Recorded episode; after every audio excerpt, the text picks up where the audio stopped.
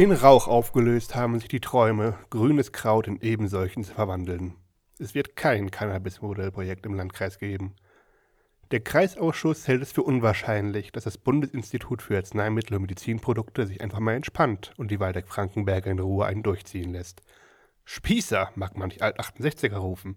Aber Kiffen, Dübeln, Blubbern darf alles nur der Wissenschaft oder dem öffentlichen Interesse dienen. Plötzlich total auf Bob Marley zu stehen und Burgerbratern gute Geschäfte zu bereiten, reicht wohl nicht.